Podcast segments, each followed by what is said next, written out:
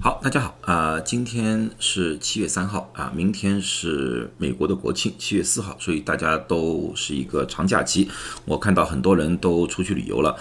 在很多报纸上大家都看到了，在外面啊，美国戴口罩的人可能百分之十都不到啊，呃，所以在海滩上啊，在其他的公园里面，基本上都是挤爆的了啊，所以说呢，这个。是对我们的疫苗的注射的一个非常大的考验。如果这个疫苗有效的话，那么呢，我们会看到啊一些小幅度的增长的那个案例，啊不会进行一个大爆发。如果这个疫苗无效的话，那么两周之后，美国应该会有一次大的爆发。那么我们拭目以待。啊，在两周之前的那个王兵纪念日。那次大的流动，在美国整个疫情来看的话，有一些影响，呃，大概有一半的州有出现了案例增长，但是呢，整个增长的比例呢，大概都在百分之十左右啊，并没有很大的爆发。嗯，好事呢，就是美国的住院和死亡还在持续下降当中啊，所以呢，我们还是需要略微小心一点，特别是当前在 Delta 变异肆虐于整个美洲的情况之下。好，那么呢，归回我们今天的这个主题啊，很多人呢都在问我，就是关于辉瑞疫苗或者 Moderna 的疫苗啊，这两种疫苗到底是有多长时间有效？我们什么时候需要打加强针？我们大概要到什么时候能达到一种啊终身免疫？有没有这个可能性？啊，这个问题呢，从疫苗开始注射到现在，问的人大概几千个啊，呃。确实呢，到至今为止，我无法给大家一个非常完美的一个答案。辉瑞和 Moderna 呢，在疫苗注射之后大概半年左右，因为大家知道，辉瑞疫苗是在去年十二月十五号左右在美国开始全面注射的，到现在也只有半年多一点点。他们在四月份的报告里面说了，大概呃半年绝对是有效的，应该还会更加长，因为他们在体内的抗体的。下降的速度并不是很快啊，Moderna 呢随后呢也发布了同样的一个报告啊，但是呢他们无法下断言到底啊这个抗体在体内会存在于多久啊。第二个呢也就是变异病毒，变异病毒呢现在我们知道有从 Alpha 就是英国的变异，一直到现在呃 Delta 印度的变异，这些呢往慢慢的呢就变成了现在在美国流行的啊主要的。新冠病毒这些东西呢，对于疫苗的影响都是有的。像辉瑞本来的那个有效率是百分之九十五，但是对的 Delta 来说的话，它有效率只降到了百分之八十八。但是还有好处，它对于重症 Delta 引起的重症的有效保护率还在百分之九十七以上啊，这是好消息，这是坏消息吧？啊，混合在一起的。那么呢？最近呢，大家问我这个终身免疫的问题特别多，为什么呢？就是由于这篇中文报道，这篇中文报道是说呢，是研究表明，接种了辉瑞、莫德纳疫苗之后，免疫力持续一辈子，目前暂无强生的数据，是这么一回事情。那么呢，我也仔细看了一下他们的文章，他们这个文章呢是引用了这篇文章，这篇文章呢是专门研究这个免疫反应的，对于呃。疫苗啊引起免疫反应的这篇文章呢是发表在了呃《自然》杂志上面啊。那么呢，我对这篇文章呢接下去呢进行深一步的分析，看看到底我们是不是得得出这么一个一辈子免疫的啊这个结论。好，这个论文是圣路易斯华盛顿大学附属医学院的研究报告来的。这篇报告是在三月份他们提交给《自然》杂志，然后经过。详细的审批之后，在六月二十八号在杂志上发表的啊，呃，他当时的情况就是说呢，当人体感染了或者注射疫苗之后，会产生一种叫生发中心 （germinal center） 啊，GC。这个 germinal center 是什么回事呢？是训练记忆 B 细胞知道如何辨别不同基因序列的病毒。什么叫基不同基因序列的病毒？就是变异病毒，因为变异病毒就是那个基因的序列的改变。啊，那么大家又听到一个叫记忆 B 细胞，那么他说这什么鬼事情？人体的免疫分两种，一种是抗体免疫，抗体免疫就是我们现在经常说的是 IgG、IgM 这类的免疫，也就是我们做的抗体测试。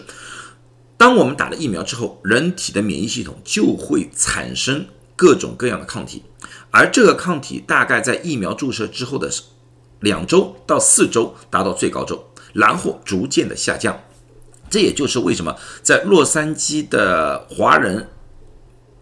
一个网站上面，他们在大概两周之前写了一篇文章，他们说啊，医生说免疫效果只有八周，八周之后就大减了，要打第三针，诸如此类的。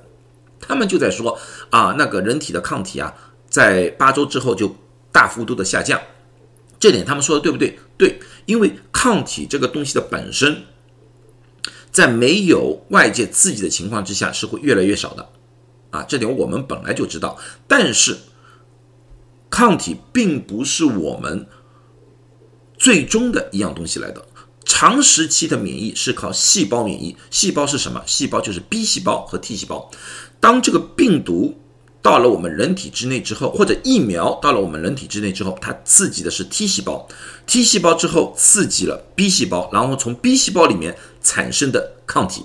所以说，当这个抗体完全消失之后，只要这个 B 细胞和 T 细胞的记忆还是存在的话，当这个病毒再次进入的时候，它们就可以快速的反应，然后就产生足够的抗体。这些抗体就可以去中和那些病毒，而达到免疫的作用。这就是抗体免疫和免疫啊细胞免疫两者之间的差异。那么有些人说，那么我们不需要抗抗体免疫，直接只有细胞免疫，这可不可能？不大可能。因为如果说你体内根本就没有产生抗体的话，也就是说你们没有激活 T 细胞和 B 细胞产生的抗体的能力，要么就是没有，要么就是很低。啊，所以说有些人说啊，某某疫苗它没有产生抗体无所谓，我们有细胞免疫，这句话完全没有太多的科学根据。如果最初的抗体都没有产生的话，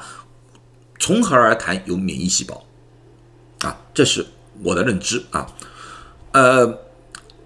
而且呢，这是生化中心之后呢，这种训练在某一种程度上，因为它是辨识不同基因，对于变异病毒。它也是有很大的效果的。那么我们看看看 mRNA 疫苗注射了之后，从这次调查里面到底看到了一些什么东西？如果是普通的疫苗，我说普通疫苗并不是说普通的新冠疫苗，是普通的其他疫苗，它们也会产生生发中心，但是有些它就无法产生生发中心，像那个流感疫苗就比较难产生生发中心。但是有些疫苗是可以的，但是普通情况之下，一般生发中心到一到两周是达到最高点，就是疫苗注射之后达最高点，四到八周以后就慢慢就会消失了。但是这次研究就发现，mRNA 疫苗就是辉瑞和 Moderna 的疫苗，它们产生的生发中心在四个月以后还是非常强劲的存在。那么就说明什么？这个训练营。啊，训练 B 细胞的训练营有很长的时间去训练那个 B 细胞，那么就有两个可能性：这个第一个，这个 B 细胞的记忆就会非常强；第二个，这个 B 细胞相对来说比较灵活，对于各种变异来说的话，他们的训练就相对来说比较好。通过这个的研究，他们通过这个的发现，他们认为。mRNA 疫苗的有效期要比过去就是一年有效，应该要长的很多很多。啊，如果说这个病毒不变异、不变化的话，基因不变化的话，那么终身免疫在理论上也是可行的。记住，是理论上也是可行的。但是我们现在也看到了，现在的新冠病毒每个月都有不同的变异出现，啊，所以说这种情况之下。这个有效期的长短，完全取决于以后的病毒的变异，而并不是取决于这个生化中心。这个生化中心确实是个好东西，但是变异病毒对他来说是个死对头。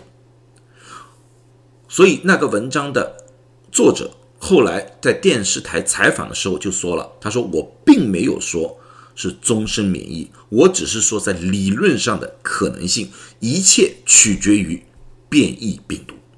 好了，那么今天我的解读就完成了啊，希望对大家对这篇文章大家有一个新的认识。但是总的来说的话，是个好消息，说明新冠的 mRNA 疫苗效果应该比我们想象的要长啊，可能我们在近期之内不需要打第三针，但是一切还是要取决于变异病毒。好，谢谢大家。